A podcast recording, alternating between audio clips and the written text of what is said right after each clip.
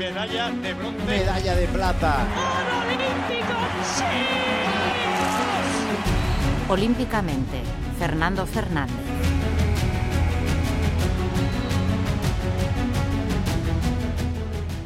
Bienvenidos a Olímpicamente, el podcast a través del cual, en la web de Última Hora, ultimahora.es, vamos a narrar un poco la cuenta atrás, el camino hacia los Juegos Olímpicos de París 2024 y focalizándolo siempre en perspectiva balear, en perspectiva mallorquina, viendo un poco, pues bueno, cómo es esta cuenta atrás, este camino hacia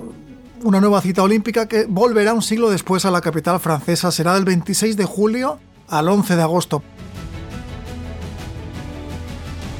Soy Fernando Fernández, redactor de deportes del diario Última Hora y también de la página web. Y a través de este podcast, de esta publicación de, audio, iremos repasando esta cuenta atrás, pero también episodios que de forma paralela forman parte de la historia del olimpismo balear, que son inseparables de este largo camino que empezó hace más de un siglo. Pero bueno, para empezar, para abrir boca, para ver un poco cómo está el mapa a estas alturas, faltando ya menos de seis meses para la ceremonia inaugural, en la que por cierto podríamos volver a tener abanderado mallorquín, después de que en eh, Río 2016 lo fuera Nadal, Rafael Nadal, pues en París 2024 todo apunta a que el piragüista Marcus Cooper Walsh, doble medallista olímpico, será el elegido para portar la bandera española a la ceremonia de inauguración, en la novedosa ceremonia de inauguración que tendrá lugar en el marco del Río Sena. A expensas de desvelar nuevas sorpresas por parte de la organización, sí que es verdad que el escenario pues, será abierto al público y marcará un nuevo hito dentro de la gran competición deportiva del mundo. Pero vamos a desgranar un poco cómo está a estas alturas. Insistíamos, a menos de seis meses ya para que la llama olímpica llegue a París 100 años después de aquellos Juegos de 1924 ¿Cómo está la participación balear? Sí que es verdad que hace tres años en Tokio, en aquellos Juegos pospuestos por la pandemia, se alcanzó el tope histórico con 19 deportistas, 18 más uno porque siempre añadimos a la figura de Rafa Mir, que aunque no nació en Mallorca, él siempre se ha sentido y se ha identificado mucho con Mallorca donde vive buena parte de, su familia, el grueso de su familia.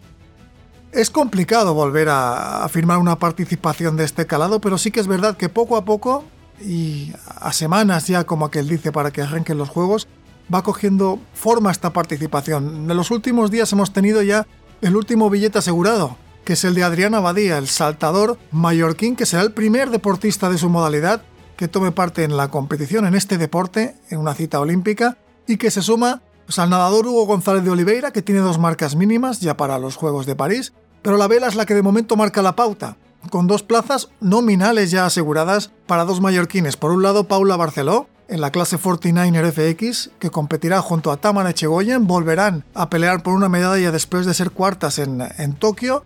Y destaca la irrupción de un, joven, de un joven deportista del Club Náutico de Sarrapita, Nacho Baltasar, que después de despuntar en el preolímpico de Marsella, donde se harán las pruebas de vela, será la baza española en la clase IQ Foil, la nueva clase que coge el testigo del histórico windsurf y RSX. Y así, en Marsella la vela balear pues ya tiene asegurada una doble presencia, pero sí que es verdad que las próximas semanas habrá preolímpicos de baloncesto, hay un mundial de natación en marcha y se irán despejando nuevas plazas como la del fútbol femenino. Parece que está bastante encarrilada con figuras como Kata Coy, como Mariona Caldentey llamadas a tomar parte en esta gran competición, la que también sería el debut del fútbol olímpico español en unos Juegos. Pero también con el paso de las semanas veremos cómo van apareciendo estas competiciones, van apareciendo estos torneos clasificatorios, los rankings se van a ir cerrando.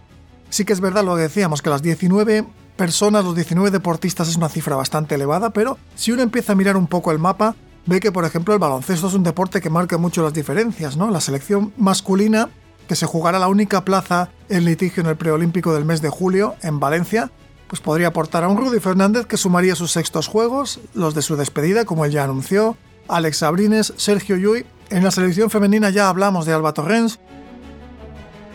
En natación, a Hugo González podríamos añadir a Sergio de Celis. En los relevos, luego vendrá el atletismo, el ciclismo con Mavi García como opción clara, con Alberto Torres en el ciclismo en pista, Daniela García en atletismo, porque no, Omar Tour el marchador,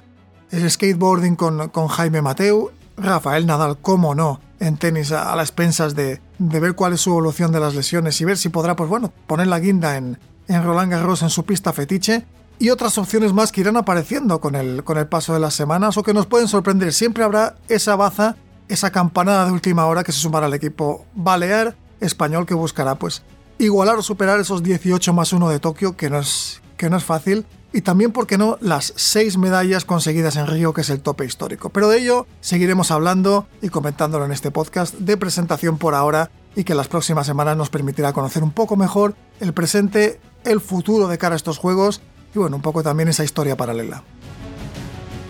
Un podcast de última hora editado por Ainhoa Sanso.